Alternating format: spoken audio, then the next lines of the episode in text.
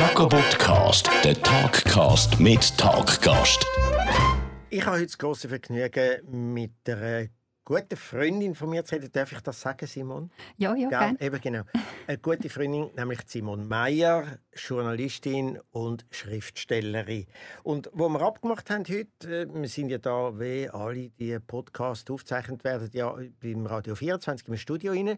Und wir haben gedacht, um den Mittag machen wir ab. Und Simon, du hast mir gesagt, du willst nicht gerade am 12 Uhr, weil wenn du so viel geschafft hast, vorher willst du mal zuerst gehen, zum Mittagessen. Du bist auch ziemlich gut verplant und organisiert so mit dem Essen. Ist das so? Mhm. Also ich komme aus einer Familie, wo man einfach dreimal am Tag hat müssen essen oder isst. Und ich kann mich erinnern, als ich Kind war, sind wir einmal auf einer Wanderung irgendwie in die Berge. Und es war 12 Uhr am Mittag und wir sind auf einer Kuhweide gestanden, mit in einer schönen Alpenlandschaft. Und plötzlich kriegen mein Vater und mein Bruder irrsinnig Hunger. Oder beziehungsweise es ist Mittagszeit, ich weiß gar nicht, ob sie Hunger hatten. Und, ähm, und sie Du hat gesagt, nicht? Nein, mir ist ein bisschen, ich habe gestaunt, ich habe es schön gefunden und so. Und mir ist das in dem Moment nicht so wichtig gewesen. Und sie haben einfach, dann sind sehr unruhig geworden und haben gesagt, «Mm, dort ist ein Haus, das ist sicher ein Beiz. Und die Beiz ist irgendwie, habe ich das Gefühl, über drei Täler weg und so. Und dann sind wir in einem Affentempo dorthin und es ist zum Glück wirklich ein Beiz gewesen. und sie hat uns den Tag gerettet, weil ich weiß nicht, was sonst passiert wäre. Und mir geht es so ein ähnlich. Also mir ist es einfach am wohlsten im Tag, quasi wenn ich den, den Lunchbreak kann machen. Und ich esse dann auch nicht viel. Ich habe jetzt heute ein paar, paar kleine Sushi-Pizzen gegessen. Aber es ist dann besser. Ich bin dann besser eingestellt. Aber grundsätzlich magst du ja schon gut essen. Wir treffen uns ja öppe die zum Nachtessen, gell, wo wir ein bisschen uns austauschen. Genau, oder zum. Mittagessen.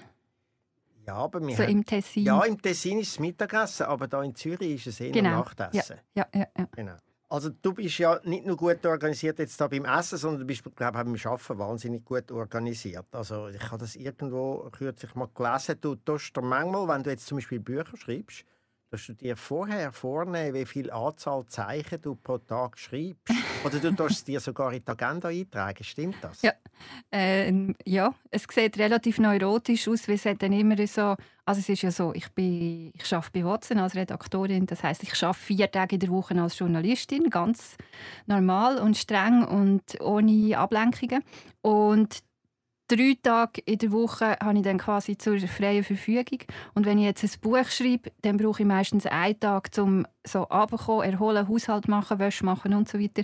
Und zwei Tage habe ich, wo ich dann schreibe und dann muss ich mir einteilen, dann weiß ich ungefähr, also nein, meine Bücher werden immer ungefähr 256 Seiten lang. Und dann kann man das so in, in Buchstaben, also in Zeichen Zahlen übersetzen und dann tue ich mir das immer, ich rechne nämlich noch so gern und dann tue ich mir das aufteilen, was ist realistisch, also was schaffe ich jetzt an einem Wochenende und so, ähm, bis dass ich nicht in einen riesen Stress komme und dass ich Deadline kann einhalten mit dem Verlag und so weiter. Haltest du das ein, Amel? Ja. Die, deine Ja, ich eigenen tue- Vorgaben? Ich tue die übertreffen, ich sage dir. Nein, ich bin, Das- in dieser Hinsicht bin ich echt ein Streber. Das ist also ein bisschen zum Nein, das Verzweifeln. ist nicht streben. Ich bewundere das. Ich, ich bin da grauenvoll. Ich dann prokrastiniere, bis ich dann, bis ich Bis du dann auf der muss. Bühne stehst. Ja, manchmal sogar das. Ja. Also natürlich nicht dann, wenn es Theaterstücke sind. Das muss man Ja. proben und äh, auswendig lernen und inszenieren. Nein, zum Teil, wenn ich Auftritte habe, die noch nicht so irgendwie so klar sind. Also zum Beispiel gestern bin ich bei, einem, bei einer Buchvernissage, habe ich kurz etwas Kleines gemacht am Anfang, so fünf Mhm. Minuten. Und da bin ich dann einfach, denke ich dann manchmal, da bin ich jetzt ein bisschen schlampig vorbereitet. Das Mhm. hasse ich dann einmal selber. Und da bewundere ich alles so Leute, wie du bist, eben, die sich das so gut können vorbereiten und sich vornehmen und Ja, das aber dann weißt auch du jetzt, einhalten. diese Sendung zum Beispiel habe ich auch nicht können vorbereiten. Ja, das stimmt. Gut, aber Das da macht mich ein jetzt, bisschen nervös. ich auch nicht. Ich, ich bin ja, Ja, da so eine du- Schlampe. also Nein. du hast nicht jetzt eine perfekte Moderation mit den 20 Weißt was habe ich gemacht? intelligentesten Themen, die du schon je darüber geschwätzt hast. Los, ich bin jetzt mit dem Zug da angefahren und dann Ja. habe ich mein Handy für und gedacht, jetzt muss ich doch, ich kenne ja Simon, aber ein bisschen Grundlagenwissen müsste ich noch haben und habe natürlich den Wikipedia Eintrag gesehen und mhm. habe gedacht, super, mit Zeiningen fange ich an. Zeiningen, es sagt man eigentlich Zeiningen? Nein, Zeiningen. Zeiningen. Zeiningen. Ja. Das ist im Aargau und das ist ein Dorf, wo ich ja. den Namen noch nie gehört habe. Auch nicht im Zusammenhang von dir. Da habe ich jetzt das ist also meine einzige ist... Vorbereitung auf das Gespräch. Es ist so, ja, das ist voll, ja. Ja, das ist ziemlich voll. Also Zeinigen ist im, im Fricktal. Das sind so zwei Bezirke vom Kanton Aargau gegen das Basel-Ländliche zu. Und in dem Fricktal, aus dem Fricktal kommen drei Menschen, die man muss kennen muss, nämlich Patti Basler, die Güsin Kar und ich. Kenne ich alle drei. Und Gell? bei allen weiss ich aus dem Fricktal, aber nicht, wie das einzelne Dorf geheißen hat. Und das weiss ich nicht. Patti Basler kommt aus Zeien und ich komme aus Zeinigen. Und Zeinigen ist, als ich Kind war, jetzt ist es gewachsen, aber als ich Kind war, war es klein, so 1500 Einwohner. Und äh, Zeien war noch viel kleiner, gewesen, nämlich nur etwa drei Häuser quasi. Und in einem hat Patti Basler, ist sie aufgewachsen, wir haben einander ja nicht kennen. Und immer wenn wir ähm, im Aargau fahren wir ja gerne mit dem Auto übers Land. Und immer wenn wir die sogenannten Blustpferdchen oder so gemacht haben, was man dort macht im Frühling, wenn die Kirsebäume blühen, ähm, dann haben meine Eltern irgendwann gesagt, «Schau, dort ist jetzt eben Zeien.» Und dann sind wir schon vorbei, gewesen, weil es ist so klein. Also das heisst, ich habe das gar nie richtig gesehen. Ich weiß, aber es existiert. Mhm. Aber Sonntagsausfährtli, das ist auch noch, was du erlebt hast. Ich habe gedacht, das mhm. jetzt meine Generation. Nachher hat das langsam aufgehört. Nein, nein, also Sonntagsspaziergänge oder Sonntagsausfährten. Ja. Was haben Sie denn für ein Auto gehabt? Es ist Gott. Mein erstes Auto, nein, als ich klein war, war ein R4, ein mhm. Renault. Mhm. Ein roter, der so ein kleines Auto ist, dass man kaum eine Familie von vier Leuten reinbringt. Und dann waren es, glaube ich, immer, ab dann es Volvos. Ah, aber ich kann... Also, meine Erinnerung an das Auto ist schlecht. Ich kann mir die Autonummern von meinen Eltern merken, aber ich kann mir Autos selber an mich so schlecht merken, dass ich, wenn ich sie jetzt gehe, besuchen und mein Vater kommt mich abholen am Bahnhof, dann muss ich immer auf die Autonummer schauen, dann kann ich das Auto identifizieren. Aber nicht über das Modell. Das Nein, der sitzt ja das dann meistens drin. Das habe ich nie gehört. Ich meine, ich habe ja auch Mühe, zum Teil Leute zu erkennen, Gesichter mir zu merken und dann nehmen, aber dass man den Vater über die Autonummern erkennt. Ja, nein, ja. Also wir hatten ja einen DKW Junior gehabt. Sagt mir, weißt, das sagt mir so nichts. Mir sagt das eigentlich von dem Auto her eigentlich auch nicht so, aber weil wir den hatten, sagt mir das ein bisschen Es ist ein geiler, kleiner Zweitakter DKW mit einem türkisfarbigen Dach, glaube ich. Mhm. Oder nein, smaragdfarbigen Dach. Und der hat dann immer, wenn ich ihn von oben gesehen habe als Bub, hat er grösser ausgesehen und hat da hinten schon wirklich Flügel gehabt. Also wie das die Amerikaner wegen kann. Ich war aber sehr yeah. klein und hatte eine kleine Flügel. Gehabt. Und ich war manchmal stolz, wenn ich von oben angeschaut habe und dachte, wir haben fast ein, kleines, ein Amerikanerschiff, hat man ja dann mhm. gesagt. Ja. Hm. Aber das Sonntagsauspferdchen war ein Horror eigentlich für mich. Aha. Das ist, Aber wie äh, muss ich mir den kleinen Victor eigentlich vorstellen? Ja. Ich kenne die ja seit etwa, würde ich sagen, mehr oder weniger 10 Jahren oder 15 Jahren oder irgend so dort umeinander. Mhm. Ähm, sagen, also ja. quasi auf dem Höhepunkt von deiner Karriere und so. ähm, aber, aber als Kind, ich habe keine Ahnung. Ja, es gibt ja ein paar Fotos noch von mir und äh, es gibt ein Kennzeichen von mir, das sind meine Ohren. Die hat man schon hier gesehen. Ich habe hier noch ein bisschen Haar. Also der sogenannte Prinz Charles-Stil. Ja, auf eine Art, aber ich bin hellblond als Kind und das mhm. ist dann immer ein bisschen dunkler geworden und dann ist es irgendwann mal dunkelblond geworden. Und du so, so groß als Kind. Aber sicher herzig. Kinder sind ja immer ja, herzig. Wahnsinnig herzig, habe ich gewusst. Nein, weil es hat wirklich etwas Herziges gehabt. Das heißt weniger an mir selber gelegen als an meiner Mutter. Die ist ja Damenschneiderin und mhm. nachher eine Kleiderverkäuferin gewesen. und erste Verkäuferin beim ersten, äh, also beim wichtigsten Modehaus in Winterthur, beim Wigner ist sie mhm. Und die hat mir immer gern Kleider gemacht und gekauft. Also ich ah, habe immer so, ja, ich ja, ja. immer so tolle Jacken an. Alle, die mir meine Fotos nicht sehen, als Kind sagen, oh wow, was hast du Aber hast du denn die Kleider auch gerne noch gehabt? Weil wir ja. haben ja in unserer Familie etwas Ähnliches gehabt. Also meine Großmutter, die hat ähm, als junge Frau in einer, so einer Kleiderfabrik geschafft und hat Kleider gemacht. Das ist die, die dann mal Mann gegeben worden ist. Und, und dann ist sie parallel dazu, ist sie, weil sie ist als junge Frau wirklich, sie ist wahnsinnig sie ist schön, sie richtig eine schöne Frau, so in den 30er, 40er Jahren. Und dann hat sie parallel dazu, dass sie die Kleider gemacht hat unter der Woche, hat sie am Wochenende für einen Katalog von, dem, von dieser Firma gemodelt. Und dann ist, musst du dir das so vorstellen. Eben, das du ist hast Mannequin gesagt. Mannequin, ja, ja genau. genau.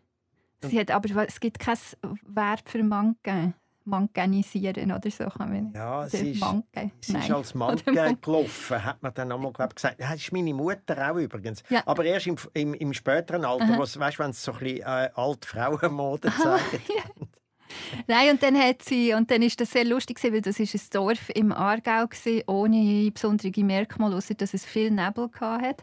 Und sie haben aber auch Sportmode hergestellt. Und dann hat man müssen, weil die haben kein Geld gehabt, um dann in die Berge zu fahren und dort die Moden zu inszenieren. Und dann hat man, hat es im Dorf ein Futtersilo gegeben, von einer Futterfabrik. Und dann ist man zuoberst oben auf das Silo und dort hat man keine anderen Häuser oder so. Also haben wir das Dorf nicht gesehen, sondern hat dann so können fotografieren, dass man nur den Himmel hatte Das Dorf ausblendet. das Dorf ausblenden und dann hat sie so ein paar Ski können in die Hand und dann haben wir das Gefühl gehabt, das ist hochalpin.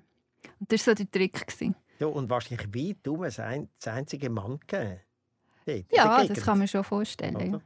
Und dann hat sie eben früher, später für meinen Vater und also seine Geschwister, die hat sie immer äh, so totschicke Sachen genäht, so, weißt, so drei Viertelhosen, so Knickerbockers oder wie die haben. Und die Kinder haben die gehasst, weil das ist immer entweder ist der, der Tweetstoff oder ich weiß nicht, was es Mhm. war, hat es so ein bisschen gebissen oder Das irgendetwas, aber so aber, es hat Buben, das sind so Bubensachen. Aber das es hat auf den Fotos dann auch also, total aus dem Druckli, wie man gesagt hat. Also wie- ganz, ganz ein hübsch. englischer Mega hübsch, Landadliger Ja, hat es ja. ausgesehen wahrscheinlich. Oder das, von Ja, dort kommen ja die. Hosen. Und dann also Dächelkappen und Zeug. Genau. Das sind aber Knickerbocker sind irgendwie einen gewissen Stil ja noch gehabt.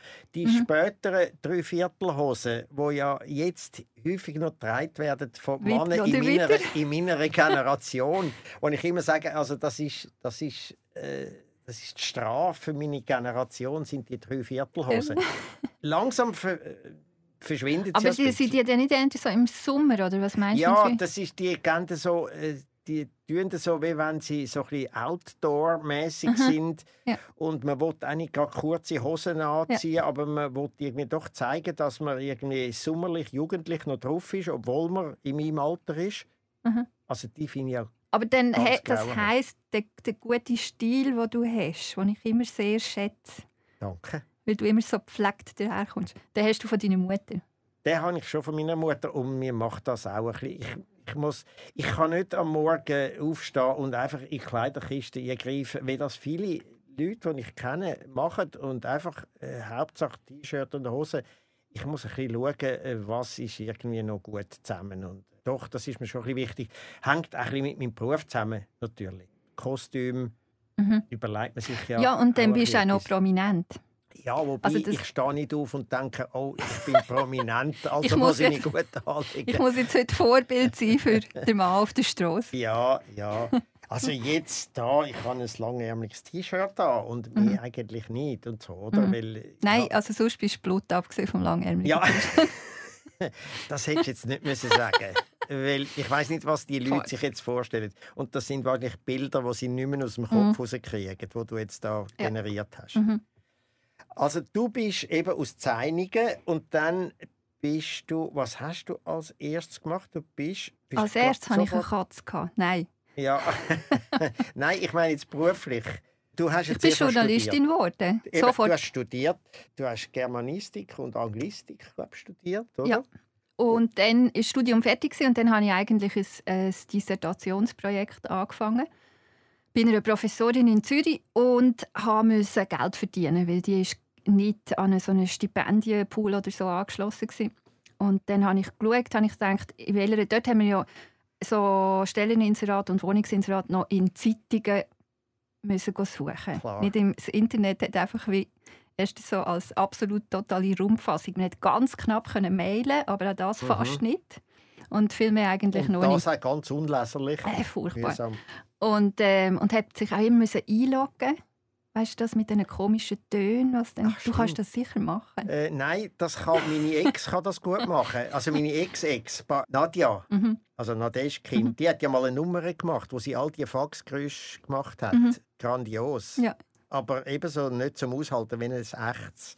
Ja, aber das genau. ist die Zeit. Und dann habe ich, habe ich gedacht, in welcher Zeitung habe ich immer so ein bisschen die interessantesten Stellen ins Rat gesehen. Habe ich gedacht, in der Wochenzeitung, also in der WOTS. Der Wotz. Und dann habe ich die WOTS durchgeblättert, also genau eine Nummer. Und Aber habe die hast du gesehen, Wotz nicht einfach gekannt wegen der Inserat, sondern Nein, nein, auch, weil du also gefunden da, hast, ich habe äh, die WOTS gelesen, die Zeit und ab und zu noch die Basler Zeitung, weil ich in Basel mal. studiert habe und meine Eltern dort mal, ja, und meine Eltern die die linksliberale Basler Zeitung. Genau.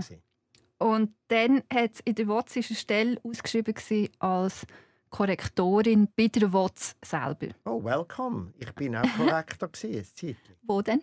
Äh, zuerst beim Landbot, Mhm. glaube und nachher aber bei Jean Frey AG. Und dort habe ich äh, Manuskriptvorbereitung gemacht. Und es ist dort, dort ist die Weltwoche noch dort. Gewesen. Das ist die alte Weltwoche, Linksliberalerin. äh, Alfred. linksliberale Weltwoche. gewesen. Und sie haben weitere Zeitungen dort gemacht. Und dort habe ich, also ich Also das war mehr Job. Ja. gewesen. Ja, ja. Das war nicht ein Volljob. Gewesen, aber Nein, also dort, wo die Zeitungen noch nicht rechts waren, sagen wir in diesen alten Zeiten.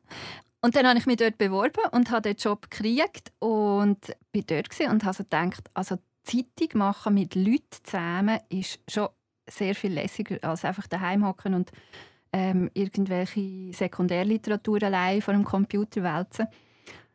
Und habe dann gedacht, okay, ich werde auch Journalistin werden, aber ich habe gar nicht gewusst, wie, weil ich habe in meinem Leben noch keinen Zeitungsartikel geschrieben habe. Und dann ist ein ähm, uralter, also nein, doch, er ist kurz vor der Pensionierung gestanden, also ein älterer, ähm, Also, in also, Also Basel. du bezeichnest einen kurz vor der Pensionierung Nein, als dort. Uralte. Ich bin- Wie bezeichnest du Ey, eigentlich ich bin mich? 25 Skitod, oder gewesen. was? Ich bin 25 gewesen, Ah, weißt okay, dort, gut. dort, dort findest du noch, dass man Leute in meinem Alter jetzt müsste pensionieren also und sowieso nicht mehr kann, kann ernst nehmen Und dann, und dann ist eben ein Journalist im Haus nebendran gewohnt. Das war der Feuilleton-Chef der Basler Zeitung, der Reinhard Stumm. Und ich habe den, ich habe dem, ich habe gefunden, der schreibt irrsinnig gut. Der hat im deutschsprachigen Raum so ein, ein, ein Renommee gehabt. Und habe ihn aber nicht ausstehen.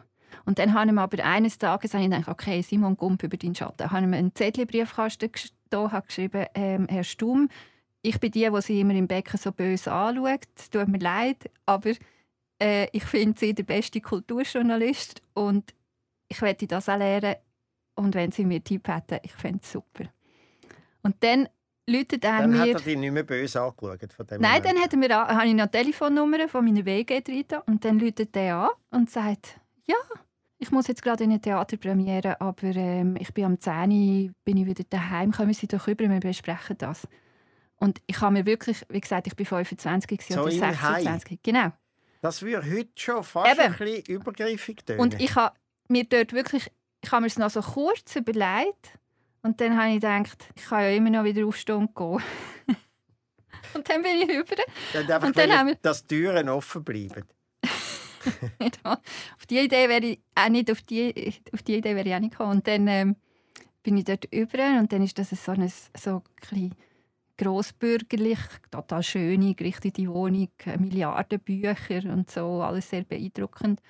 Und dann haben wir zusammen, ich glaube, eine ganze Flasche Rotwein getrunken und er hat mir einfach er hat mir erzählt über Kulturjournalismus ganz grundsätzlich und hat gesagt, okay, und jetzt gebe ich dir ein paar oder Ihnen, dort haben wir es glaube ich, noch gesiezt, fiktive Aufträge für Kolumnen, die müssen so und so lang sein und vier Stück und probiere sie einfach mal. Und dann bin ich Oh. heim und habe das gemacht und habe wirklich gemerkt, also ich habe jahrelang für, an der Uni geschrieben, Seminararbeit und so, aber ich habe vom journalistischen Arbeiten, ich habe keine Ahnung, aber ich habe natürlich ein grosses Selbstbewusstsein gehabt, weil ich habe gefunden, schreiben kann ich schon echt gut.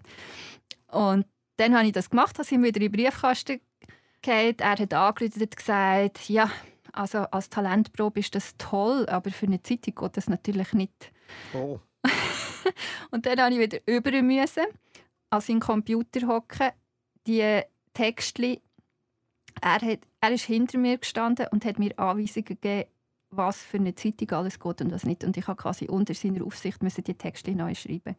Was war es denn, gewesen, was nicht geht? Flapsige Formulierungen? Nein, nein, nein, oder- nein, Flachs. Es war viel zu verstiegen gewesen und zu verkopft Aha. und zu poetisch. Ah, und du hast versucht, äh, ein bisschen den, den Reinhard Stumm so nachzumachen. bisschen- Nein, ich habe so ein bisschen Literatur gedacht, Aha. so ein bisschen Kunst. Ja, da muss man jetzt ein bisschen... Ja. Und so habe ich das gelernt. Und dann, als ich das Gefühl hatte, und dann eines Tages hat er gesagt, ja, jetzt ist gut.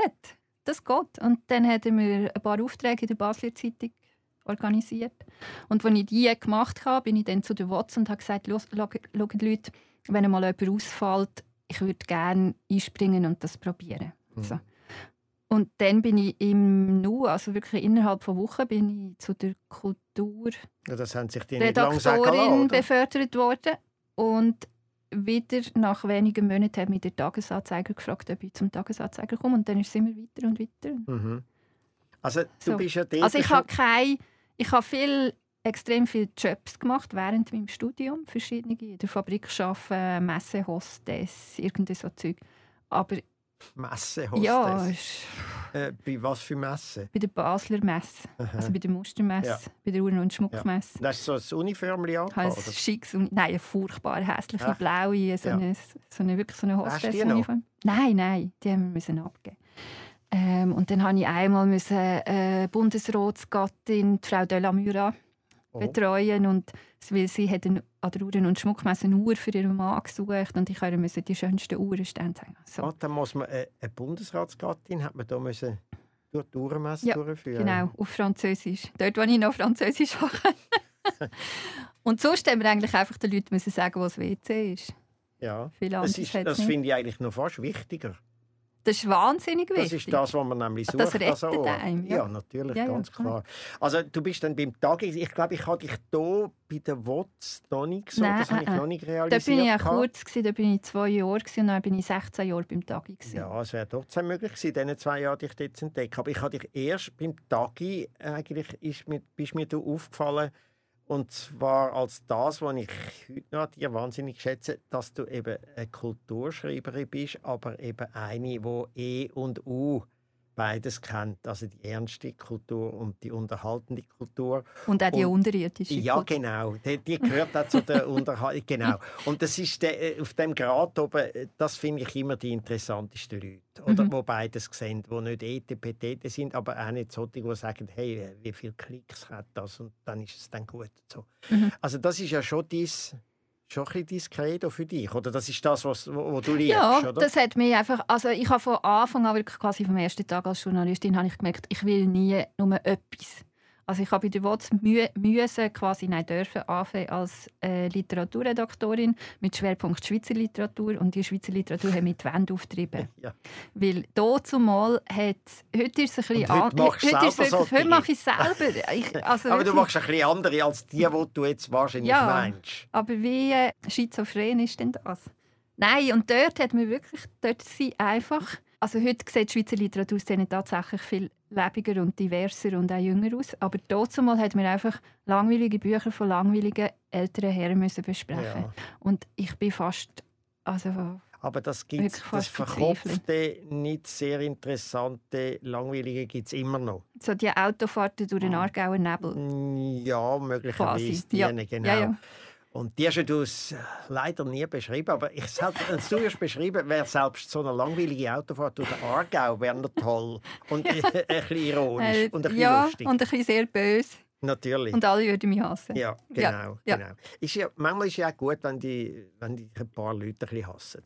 Das ist ja nicht so schlecht, wenn es die Richtigen sind. Es müssen eben die ja, Richtigen ja. sein, die dich hassen. Mhm. Das ist sehr wichtig. Also, ich bin, du hast ja dann, also Schriftstellerin bist du ja geworden, darf ich die Geschichte erzählen? Ja, ja. Wo ich ja von einem guten Kollegen, und ich weiß nicht mehr, wer es ist, oder irgendjemand, auf jeden Fall, den ich gut kenne, hat mir gesagt, Simon Meyer, die schreibt an einem Buch.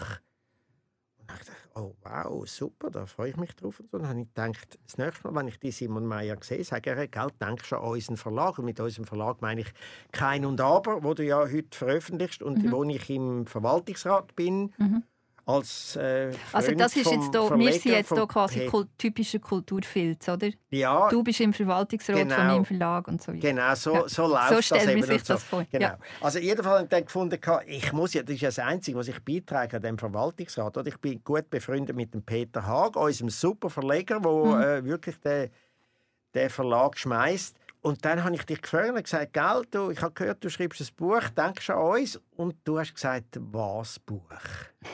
ich schreibe keins. Gell? Du, bist da, du, du hast dort, du bist aus... Nein, Ich bin aus allen Wolken Aus allen Wolken gefallen, ja. Also ich habe ja mit 20, nein mit 20, Quatsch, mit 30 habe ich einmal meinen ersten Roman geschrieben. Der ist bei einem grossen deutschen Verlag rausgekommen. Ich kann sagen, der ist kein Über die Erfolg. gewesen. Großmutter, die Mann war. Genau, gell? ja. Mhm. Man kann sagen, der ist kein Erfolg gewesen, aber ähm, ich hätte dort können quasi weitermachen in dem Literaturbusiness. Hast du aber dann den Habe ich aber nicht, weil Wie viele, Jahre, erstens wie viele Jahre sind denn gegangen? 17. Eben gut. Und dann, Also nein, fünf- 15 bis ich wieder 15 vom Erschienen, bis ich wieder ja, anfangen okay. Aber Und 17 dann eben habe ich das erfahren, hat ihr das gesagt, du hast gesagt, nein, nicht. Und dann Genau. gedacht, ja, dann ist halt einfach, äh, wir haben dann auch versucht herauszufinden, von wem ich das habe. Es ist mir nicht mehr in den Sinn gekommen, von wem ich das hatte, das Gerücht. Und dann, ich glaube, so nach ein paar Monaten, gell, hast du mir etwas geschrieben oder angerufen oder ein SMS? Ja, nein, dann was? ist eben der Verleger von dem Verlag ist eben auch noch gekommen und Ah, hat gesagt, genau. der Victor hat mir erzählt, du hast doch etwas in der Schublade. und dann, ja, habe ich auch wieder müssen sagen, nein. Nein. Und dann sind aber Jahre vergangen. Ist, wirklich. sind das Ja, Jahre ja. gewesen? Genau, und dann hast du Also, gesagt, dort, ich, ich, dort bin ich noch beim eins. Tagesanzeiger gewesen, und dort ist wie Bücherschreiben gar nicht drin gelegen, weil dort ist einfach der Workload ist Logisch, zu viel ja, und der Druck ist zu viel gewesen und das Unglück ist zu viel gewesen und so. Aber irgendwann hast du dann gesagt, jetzt, Und habe ich, jetzt dann bin ich eins. zu, zu Watson gewechselt und Watson ist so wie die, frisch, die grosse Frischzellenkur in meinem Leben gewesen. Und ich habe dort so mit jungen, kreativen, irrsinnig engagierten Leuten, die Sachen können, die ich heute noch nicht kann und die ich immer so staune, ähm, geschafft. Und ich habe so Zuerst war es recht hart, gewesen, weil ich beim, beim Tagesanzeiger natürlich das Gefühl hatte, alle kennen mich, ich bin total etabliert, ich bedeute etwas und so. Und bei Watson haben wir das so, hat einem niemand, plötzlich niemand, also wirklich null Leute haben mich irgendwie gekannt, weil das Ja. ist dann ganz eine andere ähm, Leserschaft gewesen. Und dann haben wir wieder müssen aufbauen. Und das braucht einfach Zeit und Geduld und ich bin ein ungeduldiger Mensch. Ja. Und eben, ich habe viel müssen lernen und so. Und dann, äh, am, die ersten Monate habe ich es recht hart gefunden und dann plötzlich habe ich gemerkt, ich bin so befreit. Also eben von Druck, von ich kann wieder gut schlafen, ich habe keinen Kopfweh, ich habe keinen Rückenweh, ich genieße das Arbeiten, ähm, ich genieße den Redaktionsalltag total und, und ich habe wieder kreative Ideen für zum Bücherschreiben. Mhm. Und dann habe ich wieder auf Bücher geschrieben. Mhm.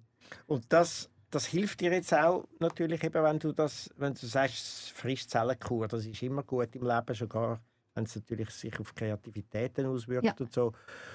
Ja, und dann hast du den Plan, hast du, eben, du hast ja dann nur, jetzt, wenn wir das, wenn wir angefangen haben, da mit deiner, dem verplanten Alltag, du hast dann eigentlich nur am Freitag hast du frei. Wirklich, oder? Also so... Bei allen anderen Tagen bist du eigentlich schwer beschäftigt. Ja, also ich habe mich noch so ein bisschen, also ich muss sagen, meine Arbeitgeber sind sehr entgegengekommen. Noch ein bisschen so unzahlten Urlaub nehmen, aber dann muss ich immer rechnen, oder kriege ich das sonst wieder irgendwie rein. Weil ich bin jetzt finanziell bin ich nicht gerade sehr toll können. Also ich bin Mhm. da, das ist sicher mein, meine, mein konservativster Bereich. Und, und dann muss ich immer, und ich komme auch aus einer extrem sparsamen Familie, und dann muss ich immer schauen, ähm, kann ich mir das leisten überhaupt. Aber so ein Monat unzahlten Urlaub pro Jahr, das geht schon. Mhm.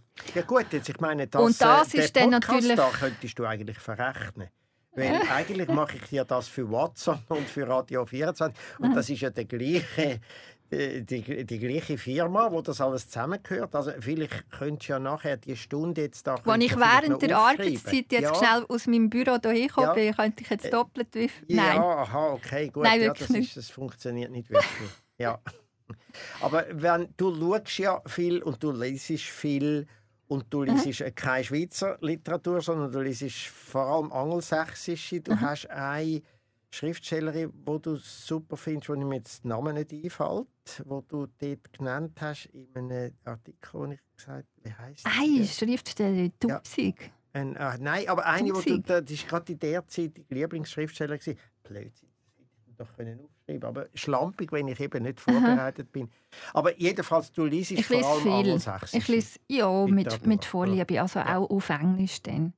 Auf Englisch So, auch, aber ja. auch, wir haben ja bei uns im Verlag ein paar angelsächsische Ja. Autoren, die sind bei uns immer auf Deutsch. Ja. ja das ist, sind eigentlich auch bei mir dort meine Lieblingsautoren, außer natürlich Aber warum? du, äh, wo ich Ja, natürlich gerne Nein, ich meine es wirklich. Und der Max Küng sind äh, lässiger Roman, Fremde Freunde, wo jetzt so gut trendet und so. ja, ja, super. Äh, toll, aber in der Regel lese ich dort auch eigentlich unsere angelsächsischen Aber warum machen Autoren. wir denn das so gern und haben so eine Abneigung gegen das anderen? Ich, ich könnte es nur ein bisschen laienmässig oder von mir aus sehr subjektiv erklären. Aha. Ich wollte bei der Literatur, habe ich manchmal auch, sei es jetzt gute oder schnelle oder populäre Literatur, aber ich will auch ein bisschen Weltflucht betreiben. Und wenn ich irgendwie finde, ich bin jetzt gerade ein bisschen im Schweizer Mief und ich bin jetzt da und ich kenne mir alles, so, dann lese ich dann wahnsinnig gerne ein Buch, wo jetzt wie das von Brian Washington, wo in Houston und in Japan, in Osaka spielt. Oder dann lese ich gerne Gunda Goshen zum Beispiel, wo in Israel spielt, das neue Buch jetzt, der, der Wolf, das spielt in Kalifornien. Und das bedeutet mir dann auch immer etwas. Es ist auch ein, bisschen ein Reiseerlebnis dazu. Ich weiß, das ist jetzt relativ laienhaft erklärt, aber das ist das, was ich als Leser gerne habe. Und es hat immer wieder Ausnahmen, wo auch von Schweizer Autorinnen und Autoren, wo einem das Gefühl auch geben. Aber in der Regel habe ich gern, wenn mich ein Roman ein bisschen auch rein geografisch noch jemand anders entführt. Mhm. Ja, und es ist ja so eine Sache mit, ich will, dass es ein bisschen, das Leben im Buch ein bisschen witziger, ein aufregender, ein spannender, ein dazu. schräger, ein Ironischer. ähm, surrealer oder irgendwie so. Natürlich. Also ich habe schon gerne Sachen, ich lese jetzt nicht, ich bin jetzt keine Science-Fiction- oder Fantasy-Konsumentin, du ja glaube auch nicht, oder? Nein, aber ich habe doch einen grossen Science-Fiction-Roman gelesen, der mir empfohlen worden ist, der von Cixin Liu über die drei Sonnen. Mhm. Äh, Das ist eine Trilogie, äh, unglaublich. Und da bin ich drauf gekommen, weil das haben ein paar Leute empfohlen. Unter anderem der Barack Obama ist Fan von dem Schriftsteller. Und das ist eine unglaublich tolle Science-Fiction-Konstruktion, die aber aus der Realität rauskommt und aus Ja. der Wissenschaft raus.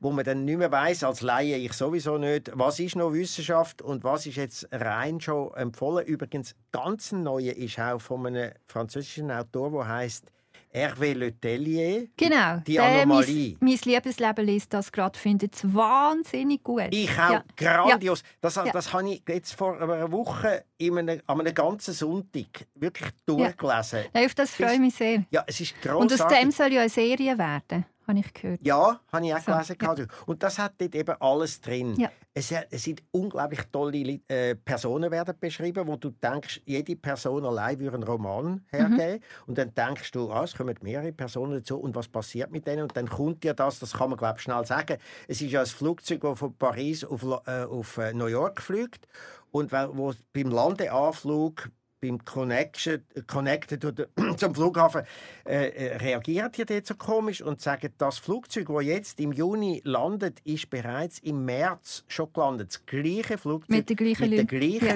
Leuten, mit den ist gleichen Kennzeichen. Idee. Und es ist wahnsinnig. Und dann wird es eben nicht, schraubt sich das nicht in Science Fiction hin, sondern es wird beschrieben, wer reagiert den Staat, Ja. die USA und die Welt auf so etwas. Oder? Sie Ja. versuchen es mit Wissenschaftlern zu erklären, sie müssen den Präsidenten informieren, der nicht sehr wissenschaftsnah ist und so. Also ganz toll. Es ist lustig und es ist spannend und es ist gescheit. Aha. Nein, das ist eine geniale Idee. Ich Leider lese, nicht in unserem Verlag. ich lese jetzt eben gerade von der Megan Abbott, finde ich eine super gute, sage ich jetzt richtig, amerikanische Schriftstellerin, relativ jung noch. Und die schreibt auch, die macht auch so drei Buchdoktor für sehr renommierte Serien. Das Also sind so Leute, HBO, Das sind so Leute, die können Dialog und so. schreiben. Genau. oder? Und die hat jetzt, die schreibt immer so sehr so, also so Thriller, so Psychothriller-mäßige Sachen.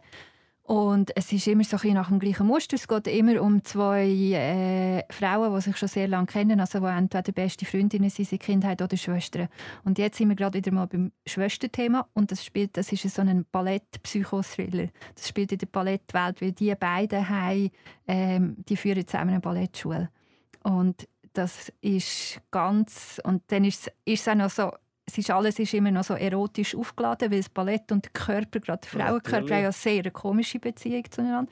Und, ähm, und ich habe selber zwölf Jahre lang klassisches Ballett gemacht und ich fühle mich dort Hast wirklich du? ja, Zwölf 100 Jahre klassisches Ballett? 100'000 Prozent. Ich wollte das mal werden. Also du kannst Spitzen dann. ich kann können Spitzentanzen. Das kannst du das verlierst. Das Also- ist nicht wie Velofahren. Aber wird man dich dann nicht mal noch als sterbender. Schwan sehen? Nicht in meinem Alter, wirklich nicht. ja, Nein, ich habe das gemacht, ich wollte das auch werden. Also, als ich 13 war, haben meine Ballettlehrerin und ich einen Plan aufgestellt, wenn ich jetzt will Profi werden muss ich wahnsinnig früh anfangen. Was für einen Trainingsplan muss ich jetzt machen? Und dann bin ich heim und habe das meinen Eltern erzählt. Da habe ich gedacht, ah, Scheiße, jetzt wird es noch teurer, weil ich bin dort glaube ich, schon zweimal in der Woche ins Ballett gegangen und hätte viermal müssen und so weiter. Du bist und, ein Kostenfaktor ja, in der Familie. Und dann habe ich ihnen das erzählt. Dann hat meine Mutter gesagt, kommt nicht in Frage so einen brotlosen Beruf. Und ich bin ihr dann sehr gleich sehr dankbar, als ich dann langsam so ein bisschen dahinter gesehen habe, was das bedeutet als ja, Karriere und viel. als und auch, ich glaube, so essen, wie du jetzt gerne isst, könntest du auch nicht mehr Nein, tun, oder? Stellt sind vor. alles ein bisschen ausgehungert, müssen sie ein bisschen sein, sie müssen ja leicht sein. Ja. Also ich habe übrigens... Äh, das ist absolut ist, ist brutal. Ja. Und was du hier antust, du musst ein totaler Masochist sein oder Masochistin, um das zu machen, gerade wenn dann das mit dem Spitzentanz anfängt. Weil du hast immer kaputte Füße. Mhm. Also du hast dann einfach jedes du Mal... bis zu einem gewissen Alter machen, mhm. einfach mhm. auch. Und nachher bist, also nachher kannst du noch so ein bisschen, nachher bist du noch so ein Freak. Mhm. Ähm, und kannst noch so ein bisschen modeln und so Zeug mhm. irgendwie. Und du kannst natürlich ewig, du kannst bis dort umfallst, Mannequin, genau. Bis dort umfallst, kannst du unterrichten, aber das ist jetzt nicht, also Lehrerin ist jetzt nie meine Berufung gewesen. ich habe jetzt, ich tue ja hin und wieder so, äh, bin ich an die in Netflix an die südkoreanische Serie gelangt. Mhm. Und da gibt es ja wahnsinnig viel äh, an Schrott. Und, mhm. äh, aber auch irgendwie Lustiges. Und es gibt eine Serie, die heißt Naviera, ganz ein komischer Name. Und das handelt davon, dass ein alter Mann, etwa in meinem Alter, äh, langsam dement wird. Er hat Familie und alles und so. Und der wäre als Jugendlicher gern Balletttänzer geworden. Und dann geht er in so ein Ballettstudio zuschauen und der fällt dort so ein bisschen auf. Die ja, andere Hauptrolle klar. ist so ein junger, hübscher südkoreanischer Tänzer, der als großes Talent gilt und der dort mit seinem Trainer trainiert die dort und so. Und irgendwann sagt der Mann, ja, er würde halt doch mal noch das gern versuchen, der Alte. Und dann lachen sie ihn zuerst aus und dann merken sie aber, das ist dem ernst und mhm. der hat irgendetwas, der wird eben ein bisschen leicht dement und so. Und dann trainieren sie miteinander und es endet dann ganz am Schluss mit einer Vorführung mit dem jungen Tänzer und der alte 71-Jährige, wo die Familie dann dazukommt und merkt, mhm. aha, er ist wirklich dement und so. Es ist wahnsinnig rührend ja, und herzergreifend. Ja. Und äh, ich habe ein paar Mal habe ich Tränen vergossen dann gegen den Schluss, obwohl ich mir immer wieder gesagt habe, ah, es ist jetzt ein bisschen gar simpel. Aber das ist mhm. ja dann äh, nicht simple, äh, haltet einem ja dann nicht davon ab, dass, dass man gerührt ist. Ja, ja, ja. Du hast ja sonst eigentlich gell, diese Art von äh, Kultur auch noch gern, also so die trashige voll. Art von Serien. Voll, voll. Also von Serien, auch von, von Reality-TV. So bin ich ja einer der frühen und glühendsten Fans sicher nicht. Aber ich habe das immer mit grossem Interesse geschaut. Also, und du musst es glaube allein schauen. Dein Liebesleben will glaube hm. nicht so mitschauen, oder ist das? Äh... Kommt darauf an. Also nicht, sie schaut nicht Bachelor oder Bachelorette. Das muss ich allein schauen. Das kann ich aber auch, weil ich so viel muss darüber schreiben muss, kann ich das im Büro schauen. das ist super. Weißt du, sie nennen es Arbeit. Und, aber was wir super gerne zusammen schauen, sind also neben Kochshows sie ist zum Beispiel gut bei Deutschland, also die Auswanderer, die so bar jeder Kenntnis von Ländern, Sprachen und so weiter, auch häufig ohne Geld, wir hingehen und das Gefühl haben, sie haben jetzt ein Recht auf mhm. Glück. Mhm. Wenn ich da manchmal reinzeppe so. in so etwas rein, dann nachher schaue ich es natürlich auch als, also man schaut ja das als wie, äh, bei einem Unfall, oder? Mhm. Wird man irgendwie angezogen ja. davon, zuzuschauen? Ja, weil man weiß ja auch, also bei es vielen, die wenigsten schaffen es irgendwie. Mhm. Ähm, also sagen wir, ich weiß nicht, nicht einmal 10% wahrscheinlich. Und bei vielen weiß man einfach von Anfang an, Leute, das ist so unrealistisch, was dir im Sinn hat. Die müssen scheitern. Und das Fernsehen weiß das wahrscheinlich auch. Klar. Und sie haben drauf und drauf und drauf. Ja, und es ist natürlich Attraktive dann dort. Und, und die anderen haben aber auch wie keine Scham. Also es ist so wie ja, logisch. Wenn, wenn du bei so etwas mitmachst und Scham hast, das ist bist Nein, am falschen Ort. Nicht. Das geht nicht. Aber also, das, sie hat dann auch kein... so, so sehr mir das gefällt, ich kann nicht angehen und mir denken, mal, ich schaue jetzt die ganze Serie, ich denke mir dann, ich fühlt mir dann, es ekelt mich dann immer ein bisschen. Obwohl, mhm. wenn ich drin bin, finde ich es grossartig. Also, also zum Beispiel da, wie, äh, die amerikanische Tiger Ah, ja, ja. Der, das, mit, äh, ja, mit genau. den, mit den oder so. Raubkatzenparks und Ja. so, genau so. Das habe ich zum Beispiel sehr gerne geschaut, weil es es irgendwie einfach auch auf eine tolle Art gezeigt hat, was dort abgeht, oder? Mhm. In diesen Parks und wie Business gemacht wird und all die seltsamen Figuren dort. Das ist natürlich spannend. Aber mhm. Aber es ist schon gespässig, was der Mensch aus, aus sich kann machen oder machen lassen. Ja, klar. Komm, wir reden Also- ein bisschen über etwas Schöneres. Ja. Äh, also, nein, ich meine, eine schönere Serie. Ich habe ja dich mal darauf aufmerksam gemacht, auf Young Royals. Oder? Ja, Die- herzig. Die schöne, Herzig, herzige ja. Serie von dem schwedischen Schwedisch. Prinz, der sich in, in, einem, in einem Internat in einen anderen äh, Jugendlichen, also, also männlichen Schüler verliebt. Mhm. Und selber erstaunt ist, dass das Wow, Dass ihm das verliebt, ist ja passiert, gar ja. keine Frau, das ist ein Mann. Ja. Das ist ja eigentlich eine tolle Serie jetzt auch im Hinblick auf Ehe für alle und so. Mhm. Und äh, ich habe dir das ja dann gesagt, dann hast du eigentlich gefunden, Simon Meyer, das ist ihr Kerngebiet. Wieso hat sie nicht darüber geschrieben? Und dann hast du Weil ich es nicht gewusst habe. Ja, und dann Ja. hast du es gemacht, was mich sehr gefreut hat im Übrigen. Da warten wir ja auf die zweite Staffel. ja. dann, ja. gell? Also ist, eine, ist es überhaupt eine angekündigt? Nein, bis jetzt noch nicht. Äh, Die, die ganze Fanbase, die, die ist allerdings auch schwer erträglich. Also jetzt Aha. auf Insta äh, verfolge ich dann das einmal, weil wenn ich einmal so Zeug schaue, tue ich einmal immer die Hauptdarsteller oder die Regisseurinnen da zum Beispiel, Mhm. das sind ja alles Frauen, die das gemacht haben eigentlich, das Kreative dort, Schwedinnen. Ähm, die tue ich dann einmal, denen ich followen und Mhm. dann kriegst du ja das ganze Zeug mit und auch der Kitsch, der dann entsteht und all die Fans aus Brasilien, die jetzt verlangen, dass man eine zweite Staffel muss machen das hat ja dann auch eine Qualität für sich, oder? Was alles Ja, ja, voll. passiert. Ja. Und, so. Und die bis sind jetzt- schwer erträglich. Wie hast du eigentlich so mit deinen Followern auf den sozialen Medien? Du bist ja einer der followerstärksten Menschen in der Schweiz, zum Beispiel auf Twitter. Auf Twitter viel, ja. Bei, bei, bei Insta geht das noch so. Ich Mhm. trenne das ziemlich, weil Twitter ist natürlich schon das, was mir am meisten entgegenkommt, weil es ist ein bisschen das Politischste Ja. von all Ja. diesen äh, Social Media Teilen. Und dort habe ich etwa 200'000 Follower, ja. Ähm, und das schätze ich immer noch, weil es findet wirklich hin und wieder noch mal eine Debatte statt. Es findet auch viel Sündereien statt, es findet viel Hass statt, wie überall auf Mhm. Social Media, das ist ganz klar. Das kann man aber zum Teil ausblenden, respektive blockieren. Mhm. Und ich achte ein bisschen darauf, auch wenn es mir manchmal schwerfällt, dass ich, dass ich nicht in den eigenen Blasen hängen bleibe, wo du dann nur noch Fans hast, die alles unterstützen und toll finden, was du schreibst, sondern ein paar, wobei die Fans sagen mir dann einmal, wieso followst du dem, der äh, hat ja völlig eine andere äh, Ja. Meinung als du. Und dann da lege ich Wert darauf, dass ich manchmal die eigenen Blasen ein bisschen durchbreche. Genau. Darum bist du eben so viel erfolgreicher dort als ich, wo mich gerne die eigene Blase ein bisschen bewahren.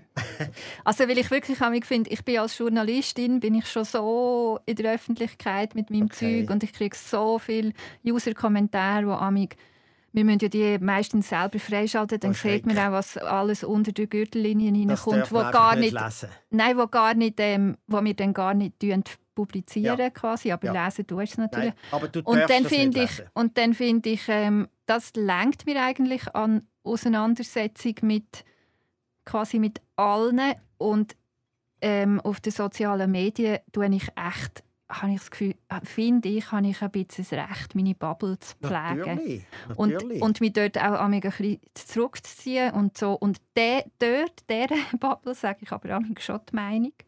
Zum Beispiel, wenn es darum geht, ähm, dass es, auch ich jetzt relativ viele Leute drauf habe oder hatte, die sich äh, die Impfverweigerer sind.